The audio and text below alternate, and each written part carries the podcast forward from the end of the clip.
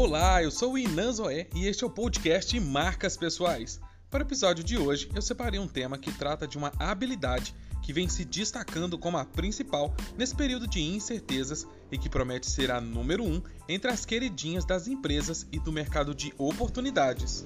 Se você não estava escondido em uma caverna, sabe bem o quanto as coisas vêm mudando e em uma velocidade inacreditável.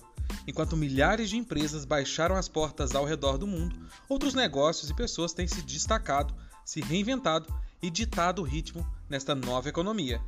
E em um momento como esse, a única certeza que nos resta é a incerteza. Parece complicado, mas a verdade é que se aceitarmos que de fato a incerteza tomou conta dos negócios e especialmente da gestão de nossas marcas pessoais, podemos ativar o botão da super habilidade, que é nada mais nada menos que a adaptabilidade. Isso mesmo, de acordo com a Harvard Business Review, a adaptabilidade é a capacidade de ler rapidamente sinais e agir de acordo com as mudanças. Segundo a Fast Company, a adaptabilidade é agora a habilidade número um que empregadores devem procurar em uma nova contratação. No cenário corporativo, não basta mais ser talentoso ou trabalhador. As empresas estão procurando funcionários versáteis, flexíveis e prontos para enfrentar os desafios de um mundo em rápida mudança. Se você trabalha sua marca pessoal de forma autônoma, ou melhor, não está ligado diretamente a uma organização, o cenário é muito parecido, com a vantagem de que é possível tomar decisões ainda mais rápidas e testar muitas possibilidades em um único dia.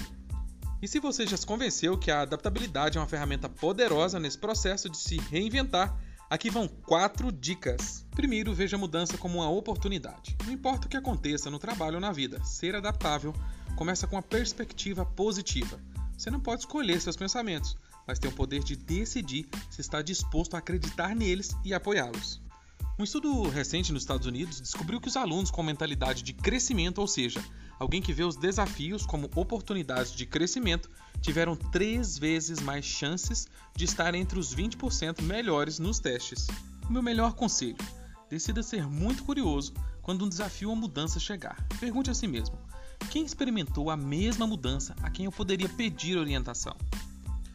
Qual é a única coisa que posso fazer agora para avançar em uma nova direção? Quais são os possíveis resultados positivos que podem surgir com essa mudança? E como posso executar o meu melhor nesse novo ambiente? Em segundo lugar, tem a aprendizagem como um hábito constante. Algo muito importante a se fazer nesse processo é determinar o que você precisa aprender para se aprimorar no trabalho ou habilidades que deseja adquirir. O aprendizado contínuo não beneficia apenas a sua carreira, ele pode até melhorar sua saúde mental e física de forma geral. Os neurobiologistas descobriram que o aprendizado contínuo melhora até a saúde do cérebro. Então se esforce para adquirir o hábito de conhecer as mudanças do seu setor e o estado atual do mundo. Embora a busca pelo ensino superior possa ser valiosa, existem outras ferramentas para manter suas habilidades de aprendizado intactas. Seja especialista em uma área, mas valorize a ideia de ser também um generalista em assuntos diversos. E o terceiro ponto é: expanda suas redes de contato. Especialmente com a maioria das pessoas confinadas em suas casas, gastando tempo apenas com familiares e amigos imediatos, é muito mais fácil se descuidar do networking. Mas a realidade é que seus relacionamentos com pessoas de outros setores serão mais importantes do que nunca.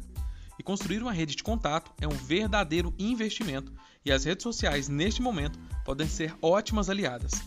Mais do que buscar a próxima oportunidade, se empenhe para construir relacionamentos mais sólidos, com um verdadeiro sentimento de ganha-ganha tudo isso exige esforço, mas com certeza vale a pena. E para fechar essas super dicas, vamos para o quarto ponto. Seja amigo do desconforto. Comprometa-se a experimentar regularmente coisas novas fora da sua zona de conforto. Quanto mais você se desafiar, mais pode realmente mudar o seu cérebro. Quanto mais você faz isso, mais confortável se sente com as mudanças e mais rápido cresce. De fato, quando você se desafia, na verdade, está mudando a química do seu cérebro para melhor. Ao entrar em um novo ambiente ou tentar aprender uma nova habilidade, você muda o que é conhecido de plasticidade neural, onde o equilíbrio de neurotransmissores do seu cérebro se transforma e cria novas conexões. Portanto, assistir a uma nova aula de marketing online ou obter a certificação de mergulho pode apenas torná-lo mais inteligente e mais adaptável. Espero que tenha gostado desse episódio e se realmente gostou, compartilhe com os amigos. Obrigado e até mais!